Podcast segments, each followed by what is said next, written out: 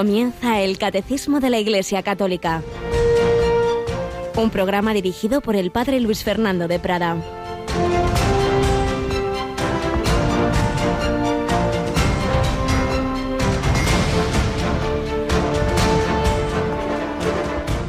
Lo que Dios quiera, cuando Dios quiera, como Dios quiera. Alabado sean Jesús, María y José. Muy buenos días, muy querida familia de Radio María, en este miércoles 11 de diciembre, en esta segunda semana de viento y fiesta de Santa Maravillas de Jesús. Esas palabras que he recordado eran uno de sus lemas, lo que Dios quiera, cuando Dios quiera, como Dios quiera. En definitiva, la santidad es eso, más allá de una experiencia mística de sentir o no sentir, lo importante es eso, hacer todo lo posible con la gracia de Dios para cumplir su santa voluntad con confianza, sabiendo que Él busca nuestro bien, que Él no viene a fastidiarnos, no es bueno, ¿qué vamos a hacer? Habrá que aguantarse y resignarse a la voluntad de Dios. No, hombre, no. El Señor busca lo que más nos conviene. Por eso Jesús en el Evangelio de hoy nos dice, venid a mí, todos los que estéis cansados y agobiados, y yo os aliviaré. Tomad mi yugo sobre vosotros y aprended de mí, que soy manso y humilde de corazón y encontraréis descanso para vuestras almas, porque mi yugo es llevadero y mi carga ligera. Nosotros somos los que estamos cansados por nuestros vicios, pecados, eh, manías, que dirán esto de mí, de lo otro. Todo eso es lo que nos cansa. Y Jesús, en cambio, nos dice, venid a mí los cansados y agobiados, y yo os aliviaré. Unas palabras que están al pie del monumento al corazón de Jesús, tan presente este año en toda nuestra programación al cumplirse el centenario de la consagración, de España al corazón de Jesús y precisamente la Madre Maravillas, cuya fiesta hoy celebramos porque moría un 11 de diciembre de 1974, muy cerquita del Cerro de los Ángeles, en la Aldehuela, pero fue la que recibió esa inspiración del Señor de fundar ese Carmelo ahí al pie del, del primer monumento al corazón de Jesús, al que tantísima devoción tenía. Pues le pedimos a ella que nos ayude pues a ir creciendo cada año, cada adviento, cada Navidad en ese amor a nuestro Señor Jesucristo, con toda confianza, por medio de la Virgen Inmaculada. Nos acompaña Rocío García. Buenos días, Rocío. Muy buenos días, Padre.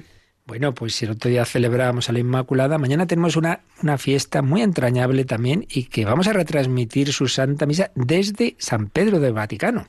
Sí, y nos vamos a San Pedro, pero en realidad estamos celebrando a la Virgen de Guadalupe, tan querida por todos los mexicanos y en general por todos eh, aquellos que están viviendo en América del Sur, en América Latina, ¿verdad? Así es. Eh, una fiesta preciosa y, en efecto, pues también haremos, como hemos hecho en alguna ocasión, conexiones con Guadalupe de, México, pero mañana es el Santo Padre el que celebra la Santa Misa y una misa especialmente pensando en ese continente americano. A las seis de la tarde, mañana, pues retransmitimos esa Santa Misa a la que os invitamos a uniros y muy especialmente, por supuesto, a aquellos hispanoamericanos que vivís con nosotros aquí o en otros o en vuestras naciones que queráis uniros a esa retransmisión. Y recordamos también que ayer comenzaba la campaña de Adviento Navidad de Radio María, que necesitamos la ayuda de todos. Pero en esa campaña, desde hace años también, pensamos en niños, en niños de países que lo están pasando mal. Hemos tenido pues contacto, hemos llevado cartas de niños españoles a niños de Siria, de Irak, de Filipinas. Bueno, pues este año también nos vamos a América. ¿A qué país? Un país muy querido. Nos vamos a ir a Venezuela. Allí eh, tienen el destino los niños de Araure. Eh, estas cartas que escribirán los chicos españoles eh, en este adviento para felicitarles la Navidad, desearles que vivan unas felices fiestas de Navidad a los chicos de Araure en Venezuela. Pues si te parece, vamos a escuchar cómo nos lo explica nuestra, creo que es eh, Paloma Niño, ¿verdad? La que ha grabado la cuña. Sí, sí, porque ella está al mando de toda esta campaña. La escuchamos.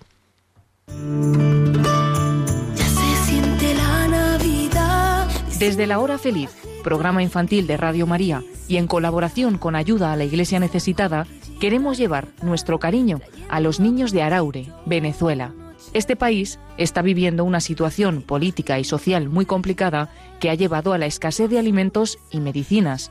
Más de tres millones y medio de habitantes han tenido que salir del país.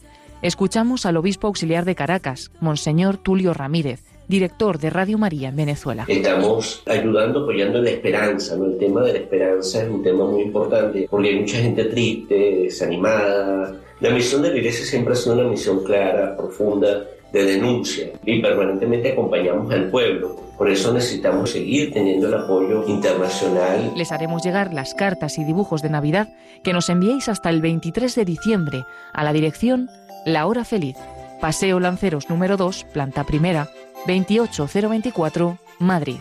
Distribuiremos vuestras felicitaciones entre los niños de dos escuelas parroquiales de la ciudad de Araure, Nuestra Señora del Pilar y Jesús Horizonte y Camino. Y yo agradezco profundamente de corazón a los españoles, porque siempre se han caracterizado por ser generosos, por ser fraternos, por apoyarnos. Y yo quiero, como obispo de, de la iglesia en Venezuela, agradecer su generosidad, agradecer su apoyo a la iglesia que sufre, que siempre será muy bien recibido. Mi mayor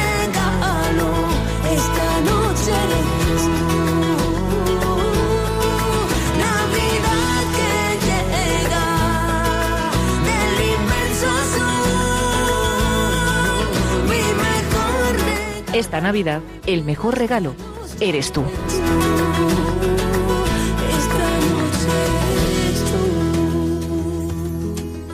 Bueno, pues ya lo sabéis, ese regalo, unas cartas de vuestros niños. Y si me están seguro que sí, niños escuchando ahora, camino del cole, ya sabéis, podéis escribir una cartita de felicitación a otros niños de Venezuela, pues animándoles, diciendo que desde aquí rezamos por ellos y mandarlas cuanto antes para que puedan llegar en Navidad. Pues ya habéis oído, tienen que haber llegado a la sede de Radio María antes del día 23, así que contamos que, que lo hagáis cuanto antes, que podamos luego enviar esas cartitas. Pues una campaña en hermandad con nuestros hermanos de allí de Venezuela, donde comparten también programas nuestros de Radio María. Y, y por otro lado, pues ya sabéis, ayer comenzábamos la campaña aquí en España para que podamos seguir adelante un año más en España. Necesitamos más oraciones, necesitamos más voluntarios. Seguro que sí que hay quien se puede ofrecer, colaborar de alguna manera. Tú ofrécete y luego pues ya veremos en qué puedes, escribiendo a ese correo nuevos voluntarios arroba radiomaria.es. Y vuestros donativos. Ya cuando acabe este programa, pues ese teléfono de atención al oyente queda abierto para que puedas llamar al 91 822 8010 para que puedas dar ese donativo ahora en la campaña o una domiciliación si aún no la tienes o la quieres subir y a través de nuestra página web radiomaria.es ahí está explicado todas las formas de hacer donativos. Y ayer Rocío lanzábamos también otro, otra recopilación, otro, otro disco de vidas de santos, ¿verdad? Sí, tenemos eh, la segunda edición, vamos a llamarlo así, de la recopilación de santos ciudadanos del cielo, con el padre Manuel Horta, que está haciendo este programa, hablándonos de diferentes, de diferentes santos. Y bueno, pues tenemos ya preparado ese segundo recopilatorio. En este caso es un CD. Es un CD eh, donde, porque habíamos hecho una primera recopilación de bastantes vidas de santos en un DVD y ahora hacemos este segundo que desde ayer ya está disponible. Y digo lo mismo, al acabar el programa lo podéis solicitar y bueno, aquí no se vende nada, es un donativo, pero os pedimos que ese donativo que no solo cubra los costes de- del disco, del envío, sino que sea también tu aportación a esta campaña de Navidad que comenzaba ayer, ya sabéis, el 91 822 8010 o en la página web de Radio María. Esperamos vuestros donativos, vuestros encargos, regalos apostólicos. Podéis ver el catálogo con un montonazo de discos que ya podéis usar para, para vuestra propia formación o, como digo, este tiempo tan de regalos para hacer regalos verdaderamente provechosos, prácticos, espirituales, formativos y apostólicos para todas las edades, para todas las situaciones. En la web radiomaria.es, en la pestaña programación, podéis descargaros ese catálogo con los discos que tenemos preparados. Pues vamos adelante, recogiendo, seguimos recogiendo pinceladas de testigos de la misión, de hombres y mujeres que a lo largo del mundo han recibido el Evangelio gracias a los misioneros y han sido fieles a él.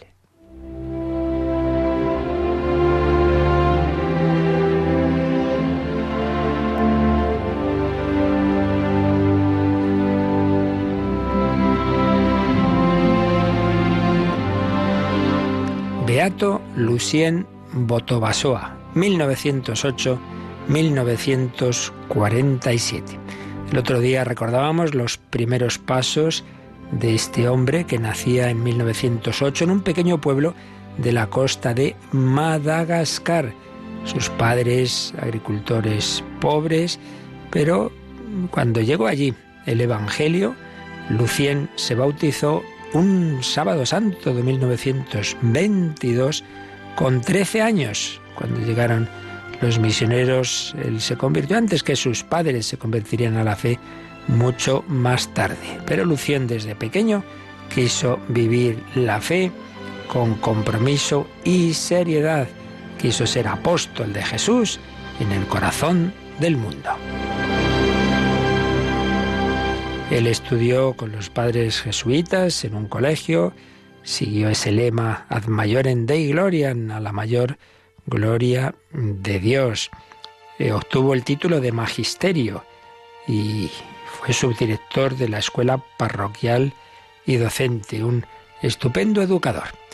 El 10 de octubre de 1930, Lucien se casó con Susanne Sozana y tuvieron ocho hijos, de los cuales solo cinco sobrevivieron. Pues no había demasiadas buenas condiciones y había una mortalidad infantil elevada. Lucien quería mucho a sus hijos, los educaba, les enseñaba a rezar, pero también pasó mucho tiempo cuidando a los hijos de los demás, visitando a los enfermos, enseñando por la noche, animando a varios grupos como el de los cruzados del corazón de Jesús. Ese grupo de cruzados del corazón de Jesús, eh, la Guardia de Honor del Sagrado Corazón, jóvenes católicos de Madagascar. Susan en su casa tenía mucho trabajo que hacer. Le habría gustado que su esposo dejara el trabajo de maestro para convertirse en contable, pero Lucien continuó prestando sus servicios con alegría y generosidad a la formación en la vida cristiana. Se le veía mucho en la iglesia. Lucien tocaba el armonium, dirigía el coro, no solo durante la misa dominical, sino todas las mañanas en la misa de las seis, bien tempranito, pues ahí estaba Lucien. Alrededor de 1940, buscando un libro sobre la vida de un santo casado para tomarlo como modelo, Lucien descubrió la tercera orden franciscana. Desde 1978 se llama Orden Franciscana Seglar y estudió la regla con Margarita Cambaracalala, que lo había formado en la fe, estableció una primera comunidad de hermanos en Boipeno. La regla era muy exigente y Lucien la aplicó a la letra. Comenzó a destacarse en la piedad y la pobreza. Cada noche se levantaba varias veces para orar arrodillado a los pies de la cama y después, como decíamos, iba a la iglesia a las seis de la mañana para hacer una hora de oración ante el tabernáculo. Los miércoles y los viernes animaba la comida familiar, pero ayunaba, lo cual no le hacía mucha gracia a su mujer. Bueno, pues ya veis, un seglar que se tomó en serio la vocación a la santidad, que hacía largo tiempo de oración, que no dejaba su misa diaria, que estaba comprometido en la evangelización. Lo dejamos ahí, seguiremos mañana viendo qué pasó con la vida de este hombre de Madagascar que quería seguir a Jesucristo bajo esa espiritualidad franciscana de el poverelo de Asís como seglar, pero con ese amor al Señor.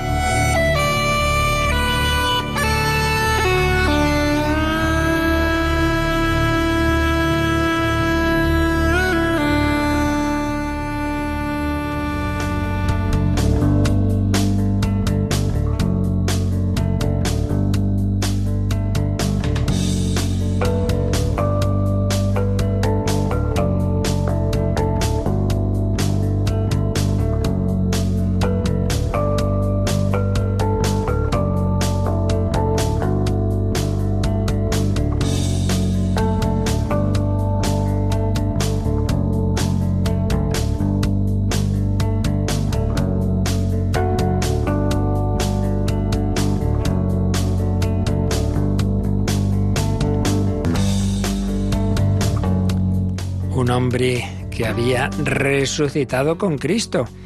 Estamos en el catecismo, en este artículo creo en la resurrección de la carne, y después de haber estado explicando con bastante detención, pues lo que significa la resurrección de la carne, como entre la muerte y la resurrección final está esa escatología intermedia del alma, el cuerpo queda aquí, en la espera de la resurrección final, cuando vuelva Jesús en su parusía, y el alma, entre tanto, ha tenido ese juicio particular y ha entrado en una de esas tres posibles situaciones que llamamos cielo, purgatorio, infierno, pero después de hablar de, de ese más allá, eh, estábamos viendo que ya ahora, que ya ahora, el cristiano que vive su fe, pues podemos decir y debemos decir que ha resucitado con Cristo. ¿En qué sentido? Bueno, pues en el sentido de que la vida cristiana es participación en la muerte y resurrección de Cristo. En la muerte, en el sentido de que la gracia del Señor va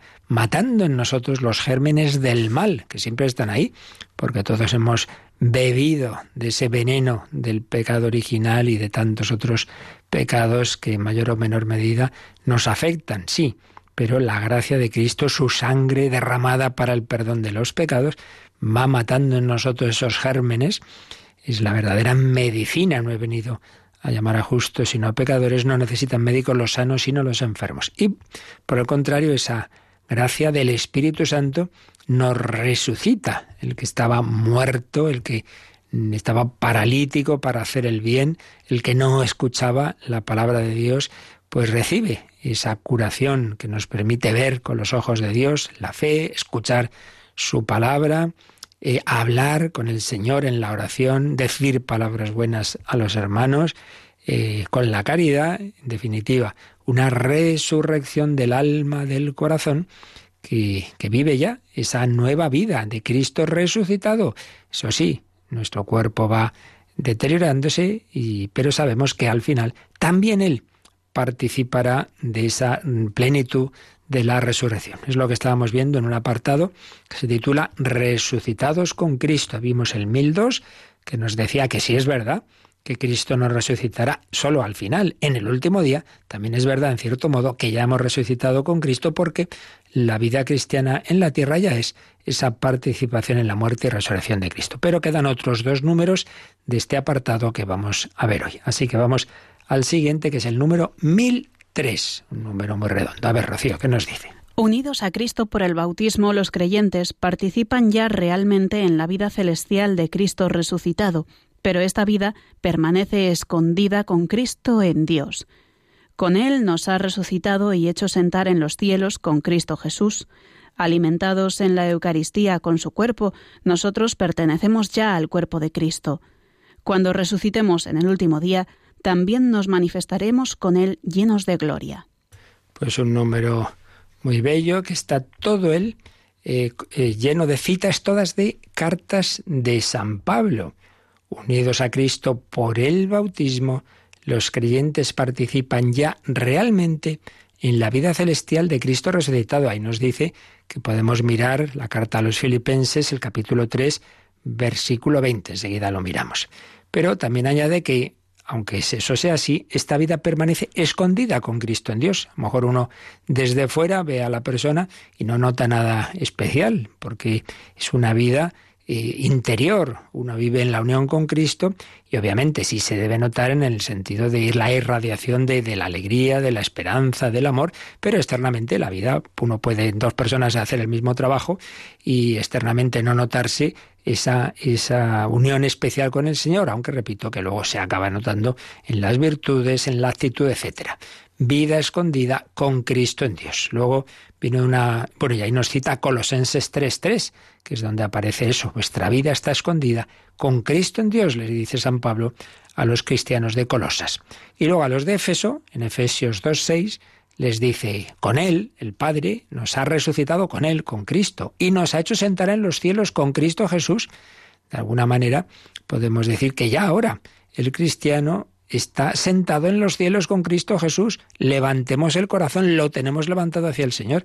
En este sentido, de que el corazón cristiano, a ver si lo es de verdad, pues no está eh, deseando las cosas terrenas como el pagano, sino que está ya con el corazón en el cielo y los pies en la tierra, eso sí, y porque no estamos aún en el cielo, estamos aquí, pero con el deseo de la vida eterna. Con Él nos ha resucitado y hecho sentar en los cielos con Cristo Jesús.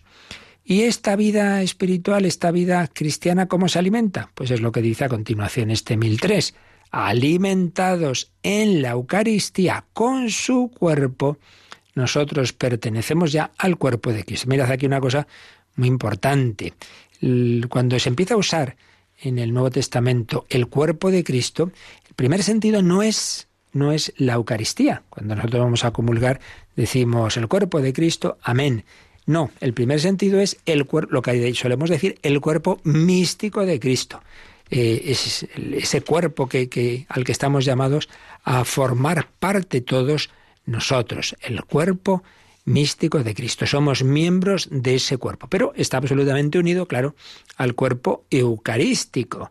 Este cuerpo que formamos unidos a la cabeza, que es Jesús, tiene la misma sangre, la sangre de Cristo tiene el mismo espíritu, el Espíritu Santo, y tiene ese alimento que nos une. Por eso comemos todos del mismo pan, pues formamos una unidad. Somos uno en Cristo Jesús, recibiendo el cuerpo eucarístico, pues vivimos la unidad del el cuerpo místico del Señor Jesús.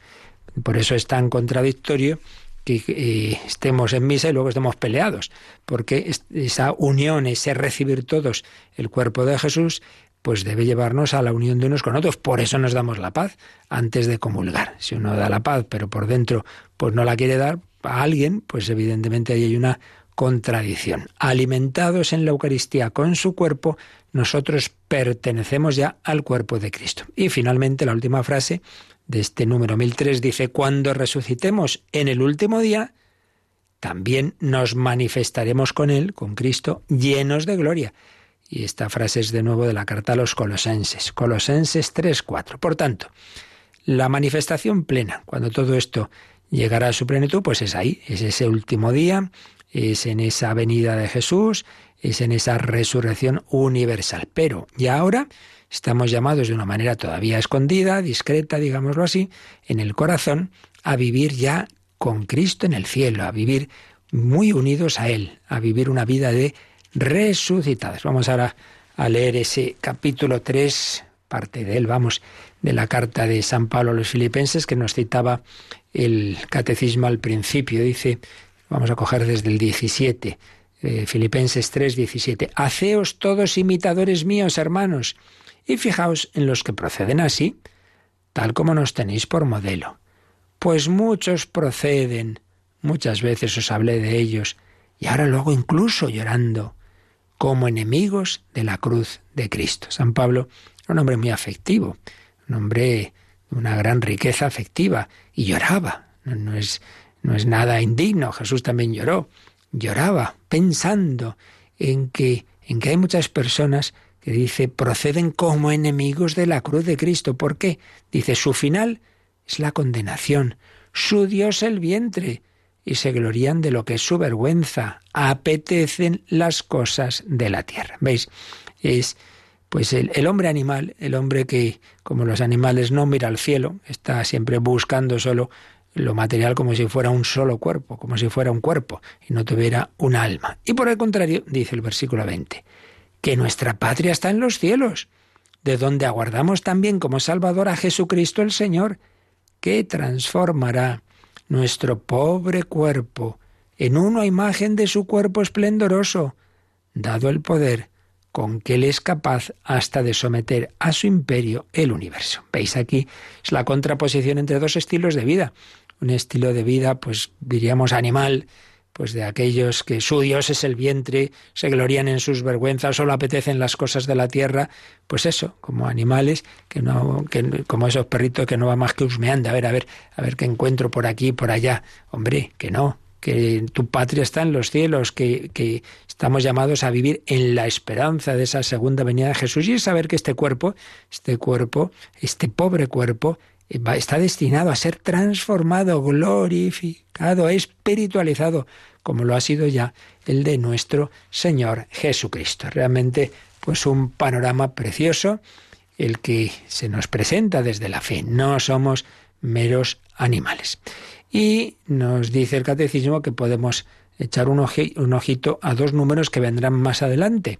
El 1227, que habla de esa vida del cristiano al recibir el bautismo, porque todo esto, esta unión mm, aquí en la tierra con Cristo, ¿cuándo empieza? Pues el camino ordinario es en el bautismo, ese bautismo que veíamos que había recibido a los 13 años este joven de Madagascar del que estamos hablando, pues ahí empieza la vida cristiana. Vamos a leer ese número, Rocío, en la parte de los sacramentos, el 1227. Según el apóstol San Pablo, por el bautismo el creyente participa en la muerte de Cristo, es sepultado y resucita con él. Y nos pone mm, una cita de la carta a los romanos. ¿O es que ignoráis que cuantos fuimos bautizados en Cristo Jesús, fuimos bautizados en su muerte? Fuimos pues con él sepultados por el bautismo en la muerte, a fin de que, al igual que Cristo fue resucitado de entre los muertos, por medio de la gloria del Padre, así también nosotros vivamos una vida nueva. ¿Veis lo que decíamos antes? Por el bautismo participamos de la muerte de Cristo, morirá el pecado, y de su resurrección recibimos la vida nueva del Espíritu Santo. ¿Y, y cómo termina este número 1227? Los bautizados se han revestido de Cristo. Por el Espíritu Santo, el bautismo es un baño que purifica, santifica y justifica.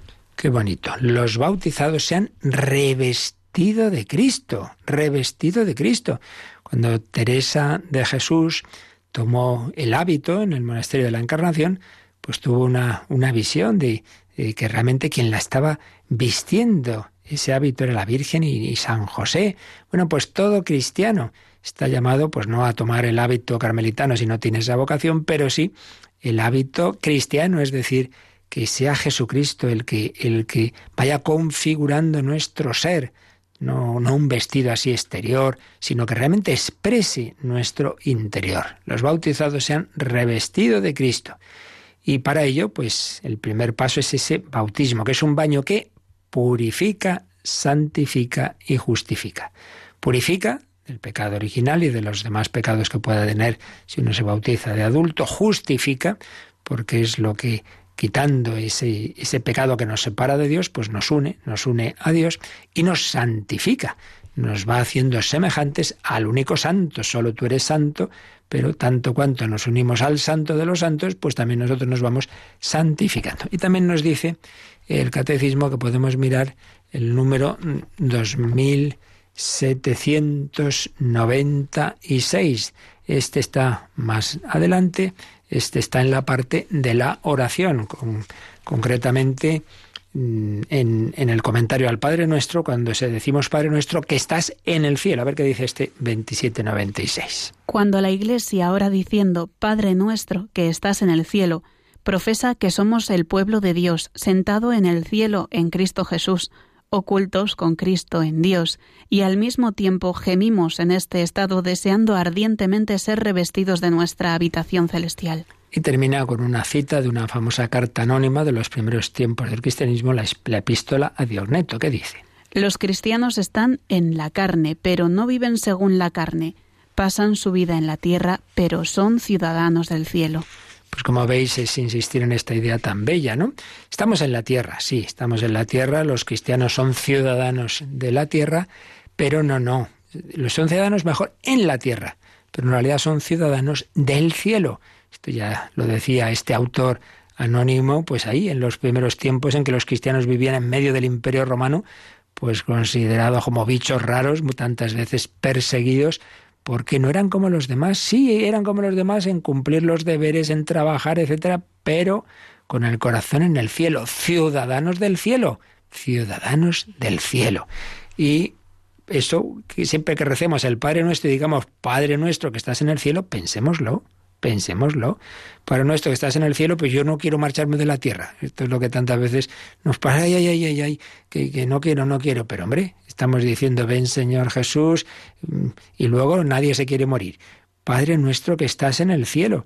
Sí, estamos llamados a vivir con Cristo en el cielo. Y San Pablo dice, gemimos en este estado, deseando ardientemente ser revestidos de nuestra habitación celestial, pues mucho mejor llegar ya a ese estado definitivo que ha inaugurado Jesucristo al resucitar. Bueno, pues vamos a pedir al Señor que vivamos desde esa fe en la resurrección del Señor que se quiere comunicar a nosotros, nos lo comunica ya, porque inunda nuestro corazón, nuestra alma de su vida divina ya desde ahora y un día también empapará, por así decir, nuestro cuerpo, que también será resucitado, glorificado, transfigurado.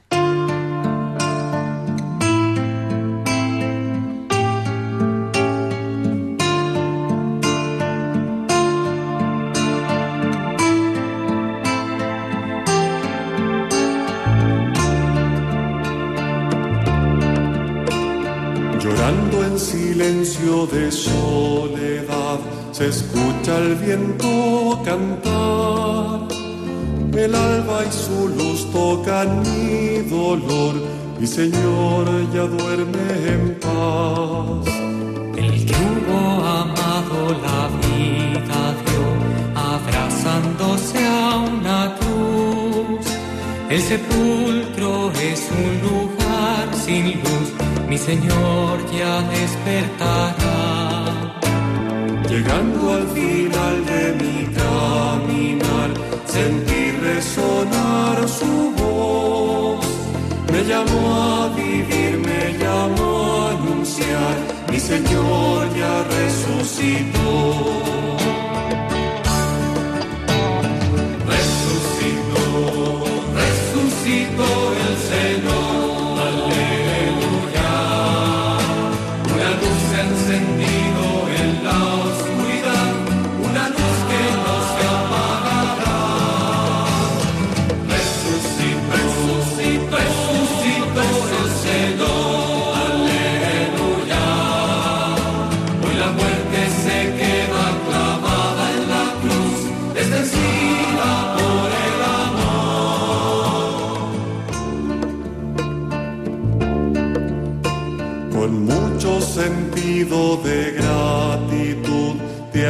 Alabo yo, mi Señor, por haber cambiado mi corazón, por haberme devuelto la paz.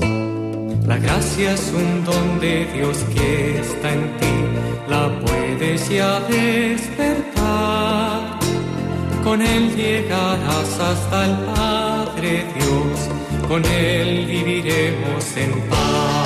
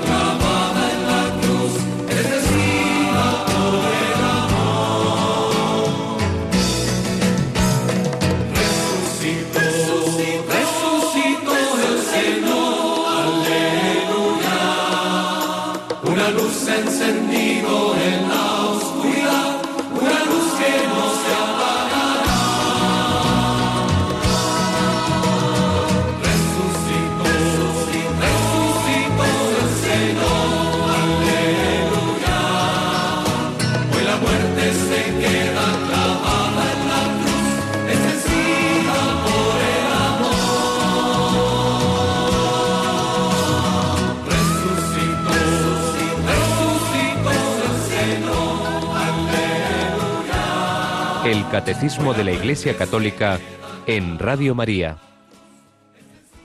Pues sí, el Señor resucitó y esa es, ese es el fundamento de nuestra esperanza, de esa resurrección final. Pero lo que estamos diciendo de que hay que vivir con el corazón puesto en el cielo no significa de ninguna manera un menosprecio, mucho menos un desprecio del cuerpo. Y eso es lo que va a decirnos el siguiente número, el número 1004 que, que leemos ahora.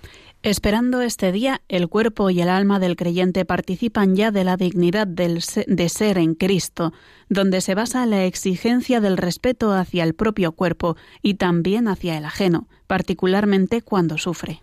Y de nuevo, pues nos pone unas frases de San Pablo, concretamente de su primera carta a los Corintios. El cuerpo es para el Señor y el Señor para el cuerpo, y Dios que resucitó al Señor nos resucitará también a nosotros mediante su poder. ¿No sabéis que vuestros cuerpos son miembros de Cristo? No os pertenecéis. Glorificad por tanto a Dios en vuestro cuerpo. Así pues, esperamos esa resurrección del cuerpo. Entre tanto, ya el cristiano vive esa vida divina, ha recibido en el alma la gracia de Dios, pero lo vivimos en esa unidad de cuerpo y alma. Si el alma está llena de Dios, pues eso repercute en el cuerpo. El, eso que decimos, ¿no? La cara es espejo de, del alma, y es verdad, y es verdad. Cuando una persona está llena de Dios, irradia paz, alegría, humildad, caridad y viceversa. Cuando uno está endemoniado, cuando uno está en el pecado, pues también se suele notar. Por eso, eh, unidad de cuerpo y alma. Sí, sabemos que esa unidad se romperá en la muerte, pero ¿qué hay que hacer con el cuerpo? ¿Ya da igual? No, no da igual. Hay que tratarlo con respeto. Por eso nos dice este número que esperando ese día final, esperando ese día de la resurrección, el cuerpo y el alma, no solo el alma, el cuerpo y el alma participan ya de la dignidad de ser en Cristo. Sí, el cuerpo humano tiene una dignidad por diversos motivos, que ahora vamos a recordar. Dignidad de ser en Cristo. Por tanto, respeto hacia el propio cuerpo y el ajeno, sobre todo de aquel que sufre. Tuve hambre y me disteis de comer, lo que hicisteis a uno de estos mis humildes hermanos, a mí me lo hicisteis. Y por eso también nos va a recordar el catecismo en el 1397, pues la importancia de, de los pobres, de, en relación también con la Eucaristía.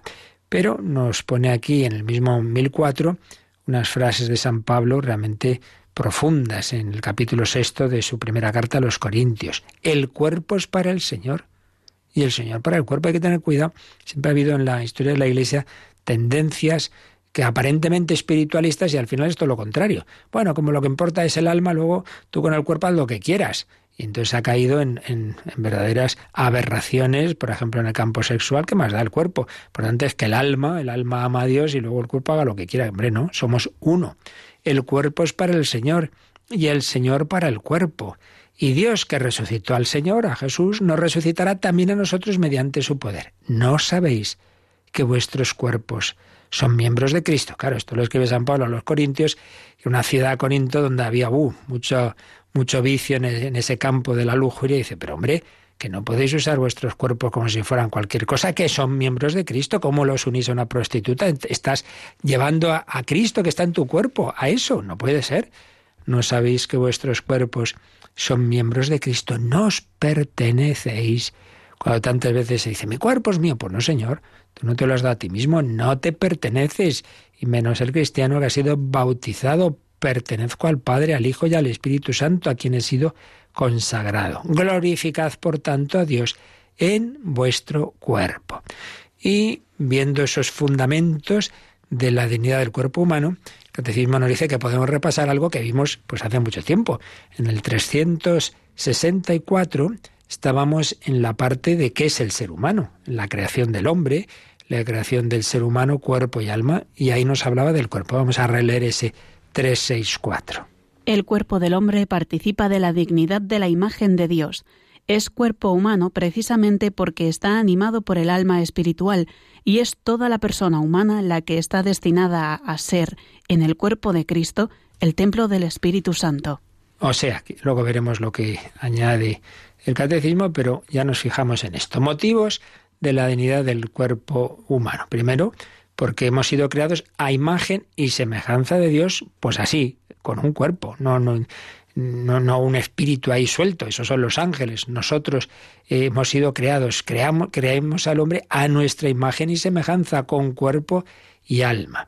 porque es un cuerpo humano. Pero ay, si a lo mejor procede su biología de un animal, da igual. Lo importante es que cuando ya Dios crea al hombre, infunde en él un alma espiritual. Por cierto, esto sigue ocurriendo en cada concepción. Mm, Nuestra alma no procede de nuestros padres, procede de nuestro sustrato biológico, pero en cada ser humano que es concebido en este mundo, Dios infunde el espíritu. Hay algo que siempre es creación directa de Dios. El cuerpo es a través de los padres, el alma no. El alma es creación directa de Dios y es la que mueve este cuerpo. Por eso dice es cuerpo humano, precisamente porque está animado por el alma espiritual. Más motivos. Esa persona humana, toda ella, está destinada a ser templo del Espíritu Santo, claro. Cuando ese niño o adulto es bautizado, pues todo su ser es templo del Espíritu Santo, alma y cuerpo. Y el cuerpo es el que va a recibir el agua y el que va a recibir la unción con, con el santo crisma, con el óleo de los catecúmenos, el crisma en la confirmación. El cuerpo es el que va a recibir el cuerpo de Cristo y lo va a masticar, lo va a comer. Claro que sí, todo nuestro ser, alma y cuerpo. Y luego este número 364 cita a un numerito de la Constitución Gaudium et Spes del Concilio Vaticano II, donde se nos hablaba, pues eso, del ser humano. Vamos a leer esta cita de Gaudium et Spes 14. Uno en cuerpo y alma, el hombre, por su misma condición corporal, reúne en sí los elementos del mundo material, de tal modo que por medio de él estos alcanzan su cima y elevan la voz para que la libre para la libre alabanza del Creador. Por consiguiente, no es lícito al hombre despreciar la vida corporal, sino que por el contrario, tiene que considerar su cuerpo bueno y digno de honra, ya que ha sido creado por Dios y ha de resucitar en el último día. Bueno, pues ya veis, aquí Catecismo citando al Vaticano II, pues nos insiste en, esta idea tan bella, ¿no? Por un lado, de que al tener esa unión de cuerpo y alma, el hombre reúne en sí todos los elementos de este universo. Es algo asombroso, ¿verdad? Como somos una especie de microcosmos. En nuestro cuerpo humano, como decía Padre Carreira, eh, hay polvo de estrellas. Eh, lo que, lo que los diversos elementos que están en el universo los tenemos reunidos en nuestro cuerpo. Pero también está el espíritu. Y ahí, pues somos síntesis, digamos, de esa creación espiritual. Lo visible y lo invisible. Lo invisible, los ángeles. Por un lado tenemos esa materia de las estrellas, esa parte que tenemos en común con los animales, pero por otro lado no somos meros animales porque tenemos esa otra dimensión espiritual y por eso lo que se dice, somos en parte bestias, en parte ángeles, somos ese microcosmos. Si nos dejamos ordenar por Dios, pues toda esa zona buena, sana, y que Dios ha creado corporal con todas sus dimensiones, estarán gobernadas por la razón y la razón a su vez por la fe y los dones del Espíritu Santo. Entonces es la armonía del santo, en el que hasta el inconsciente, en el que hasta en sueños, en el que todo su cuerpo pues obedece al Espíritu Santo. Claro, es el final del proceso de santidad, eso es lo que se da en la Virgen María, que todo su ser pues obedecía al Espíritu de Dios. Nosotros pues tantas veces no es así. Eh, por un lado sí tengo buenas ideas, buenos propósitos, pero luego me puede la pasión, pero luego la pereza, pero luego la ira, ay, que se me ha escapado el genio, ay, que me ha pasado esto, que me ha pasado lo otro, me ha podido la gula, la lujuria pues muchas veces no nos obedece el cuerpo, hemos entrado en, vicios, en, adicciones, pero eso no debe llevarnos a un desprecio. Hay que sujetar el cuerpo. Ya estaba ese famoso mito, los mitos griegos, ¿verdad? Como ese de Platón, del, del, que el auriga que debe dominar a su caballo, no el caballo ir a donde le dé la gana, pero eso no quiere decir caer en un dualismo de desprecio del cuerpo, ya lo veíamos hablando de la resurrección, la diferencia entre la concepción cristiana de la resurrección y la mera inmortalidad del alma, en la que tantas veces en esas concepciones griegas había un sentido de desprecio del cuerpo y por eso se escandalizaron los atenienses cuando San Pablo, en aquel famoso discurso en el Areópago de Atenas, pues mencionó que Cristo había resucitado. Y dice, ¿cómo? Pero hombre, por Dios, si estamos deseando liberarnos del cuerpo y ahora resulta que no, que después de muertos otra vez volveremos al cuerpo.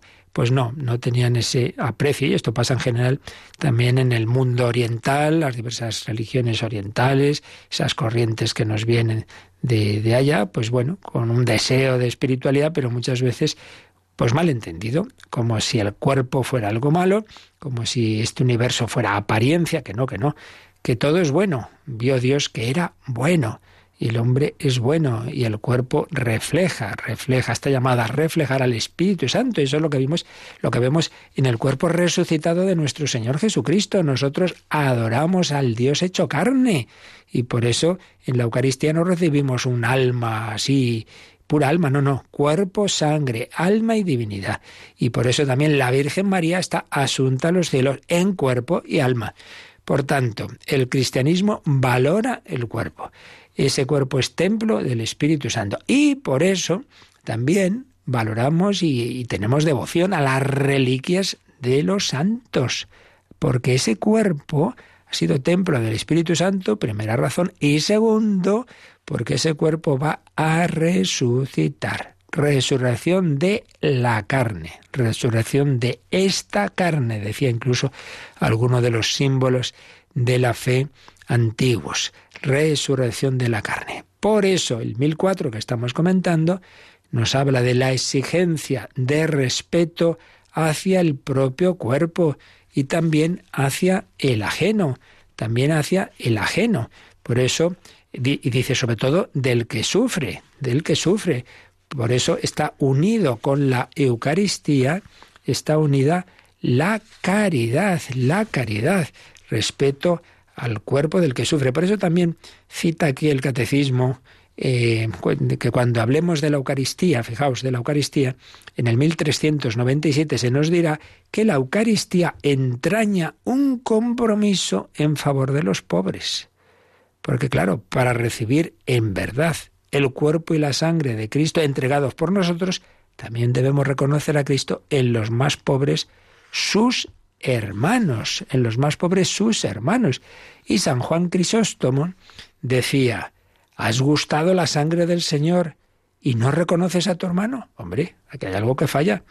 Deshonras esta mesa, no juzgando digno de compartir tu alimento al que ha sido juzgado digno de participar en esta mesa. O sea que Cristo al pobre le invita a recibir el cuerpo, su cuerpo, ¿no? Y tú, en cambio, no le invitas al banquete de los bienes de esta tierra. Hombre, si mucho más importante es la Eucaristía. O sea que Jesucristo le da su cuerpo al pobre y tú no quieres darle el alimento. Tú le dejas morir de hambre. Dios te ha liberado de todos los pecados y te ha invitado a ella, a esta mesa. Y tú aún así no te has hecho más misericordioso. No puede ser. Por eso si uno comulga bien, si uno vive bien la vida eucarística, tiene que notarse en la caridad. Por eso se ha recordado muchas veces, ¿no? Lo que decía la Madre Teresa a sus misioneras de la caridad. Por la mañana lo primero que hacían y que hacen, ¿qué es? Pues la adoración al Señor y la Santa Misa. Entonces decía, por la mañana recibimos el cuerpo eucarístico de Cristo. Y durante el día tocamos el cuerpo de Cristo en nuestros hermanos enfermos, moribundos, etc. De distinta forma de presencia, es evidente, pero es también, es una presencia misteriosa de Jesús. Recibimos a Cristo escondido bajo la apariencia de pan y tocamos y curamos a Cristo escondido bajo el cuerpo de nuestros hermanos los pobres. Bien, finalmente viene una consecuencia muy importante que ya veremos mañana, y es si este cuerpo tiene una dignidad, ¿cómo debe ser enterrado? ¿Cómo debe conservarse? Eh, ¿Se puede quemar la cremación? ¿Qué se puede o no hacer con las cenizas? Pues todo esto, que la Iglesia siempre ha tenido al respecto su tradición y sus orientaciones, hay un documento bastante reciente, de 2016, de la Congregación por la Doctrina de la Fe, obviamente con la aprobación del Santo Padre Francisco, fechado el 15 de agosto, precisamente el día de la Asunción de la Virgen de 2016, y eso ya lo comentaremos mañana si Dios quiere.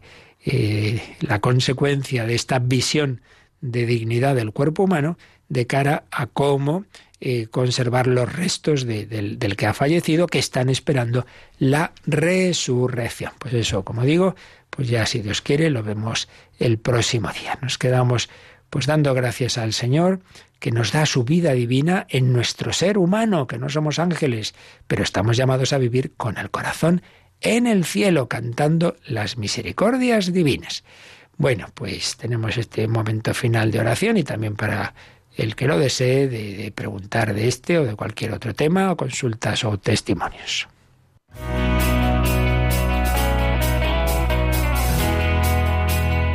Participa en el programa con tus preguntas y dudas. Llama al 91005 9419. 91005 9419. También puedes escribir un mail a catecismo. Catecismo arroba radiomaria.es.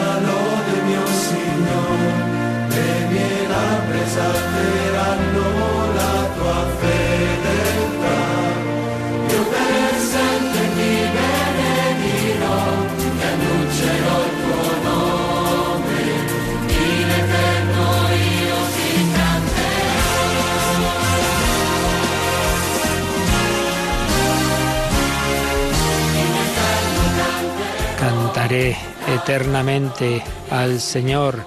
Pues sí, en el cielo cantaremos con los ángeles y una vez resucitados en cuerpo y alma. ¿Tenemos alguna pregunta, Rocío? Sí, justo de Madrid preguntaba, en referencia al respeto al cuerpo, sobre el criterio de la Iglesia Católica en relación a la donación de órganos y la donación de cuerpos después de fallecer. Pues sí, si es con ese sentido de caridad y sin que implique una falta de fe en la resurrección, por supuesto que sí, es una obra de caridad. Lo único eso sí, hay que tener cuidado porque estamos en unos tiempos en que como te descuides, pues incluso antes de aprobar una ley de eutanasia o de suicidio asistido, me consta lamentablemente que a veces así, por la vía de los hechos, se están a veces en los hospitales aplicando de alguna manera y personas que- que realmente están vivas y que evidentemente hay que aplicar unos cuidados paliativos, pero a veces se pasan con intención, se mete más chutazo, digamos, del, del, del tranquilizante que sabe que, que pasaporta al otro para allá y estas cosas están ocurriendo. Y a veces, pues eso, dice, ah, pues para que este cuerpo, este órgano valga, pues como que se coge, vamos, se, se le mata a la persona y se le- y claro, evidentemente eso no, que esperar a la muerte. Pero supuesto eso, por supuesto que sí, que si se hace como Dios manda, eh, está muy bien esa, esa donación. ¿Qué más? Pues Rafael de Córdoba llamado preguntando sobre la castidad en el matrimonio. No llega a comprender bien cómo hay que vivirla, cómo se realiza. Hombre, eso ahora en un minuto no podemos porque eso es tarea muy larga que ya llegará, ¿verdad? Y tenemos bastantes programas que hablan de ello. Pero simplemente indicar que la castidad, digamos, es, es una en todas las formas de vivir, porque lo esencial es que todo nuestro ser, nuestro cuerpo y las fuerzas sexuales obedezcan, como decíamos antes, por un lado, a la razón, que no se deje uno llevarle, me apetece esto y ya está. No, hombre, no. La razón, pero a su vez la razón al Espíritu Santo. Entonces, la castidad es la integración de las fuerzas sexuales al servicio del amor. Para que yo me entregue, me tengo que poseer. Entonces, eso, claro, lo vive de una manera el, el- el- el soltero y célibe porque guarda esa entrega sexual. En el caso del que se va a casar, pues llegará el momento de la entrega física de su amor. En el caso del célibe, está todo integrado en ese amor al Señor que implica la renuncia a esa parte eh, sexual, pero porque hay un amor más, más grande, ¿no? Bien, en el caso del, del, matrimonio, pues hay esa entrega, pero desde el amor, lo cual quiere decir, oye, que en este momento no hace bien a mi mujer o a mi, a mi marido, no, no, no, no es en este momento no no le va bien esta, esta unión física, pues claro, pues por amor no se hace, etcétera, etcétera. Es decir, que no es. Por eso cabe, por desgracia, decía Juan Pablo II y algunos escandalizaron. A veces en el matrimonio puede producirse casi una violación. ¿Cómo puede ser? Pues sí, porque si eh, tu mujer no, no está enferma o lo que sea, no, no, pues hoy vamos a tener relaciones. Hombre, pues eso no es amor. Entonces, la castidad implica, por un lado, ese, ese que sea expresión de verdadero amor, hombre, y luego implica otro tema que es la apertura a la otra dimensión de, de, la sexualidad, que es una dimensión unitiva, unión, expresión de unión de amor y a la vez apertura a la transmisión de la vida. Entonces, si uno interrumpe, eh, digamos, de una manera voluntaria, eh, por medios artificiales, esa posibilidad de que Dios intervenga ahí, pues sería también otra cosa que iría contra la castidad conyugal. Pero en fin, ya digo que en un minuto todo esto es demasiado complejo. Tenemos bastantes programas de, de, de, sobre el tema matrimonio, familia, etcétera, donde todo esto se puede ampliar. ¿Tenemos alguna cosa más? Sí, una última pregunta de una oyente que nos hablaba de que habían llamado a su puerta a los testigos de Jehová y Mm. que le había comentado, era un matrimonio, que no tenían hijos, no querían tener familia por el momento, porque querían esperar a que viniera Cristo de nuevo para tenerlos. Y esto le había dejado muy descolocada. Bueno, hija, es que hay tantos miles y miles y miles de grupos que han ido naciendo a lo largo de, la historia y concretamente en el siglo XX muchísimos, muchísimos, 19 y 20 especialmente en el 20 muchos, ¿no? Pues que cogen unos versículos de la Biblia, hacen, como en el caso de este tío de hay que decirlo y lo siento, pues traducciones que no son en absoluto fieles. Otra cosa es que haya buenas traducciones del, del ámbito del, de nuestros hermanos eh, evangélicos, protestantes y tal, y luego con interpretaciones que no estemos de acuerdo, pero la traducción está bien hecha. Pero es que en el caso de la Biblia de tío de incluso ahí vemos que traducciones que están mal, con, con, una intención de sacar lo que no está, en fin, y sacan con, pues nada, ni caso, hija, ¿qué vamos a hacer? Aquí han, ha habido incluso grupos horribles, ¿no? Pues que decían, llega el Señor y, y han hecho eh, situaciones hasta de suicidios colectivos, cosas, en fin, las, a lo que decía Benedicto XVI que hay patologías de la razón y patologías de la religión. Entonces, lamentablemente, todos también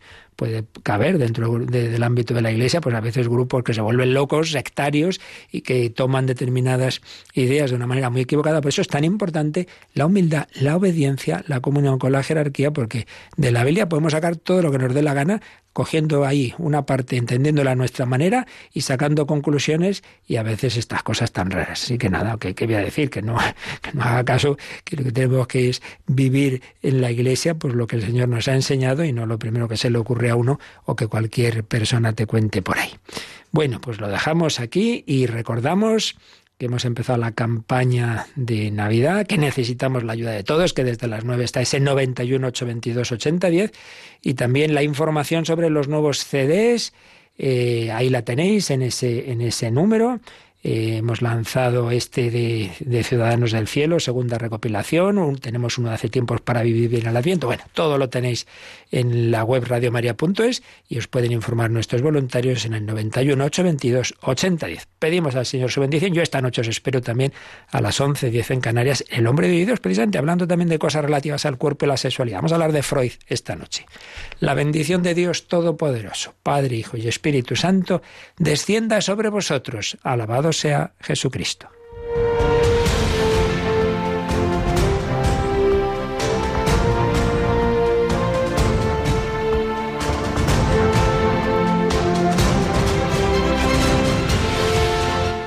Han escuchado en Radio María el Catecismo de la Iglesia Católica, un programa dirigido por el Padre Luis Fernando de Prada.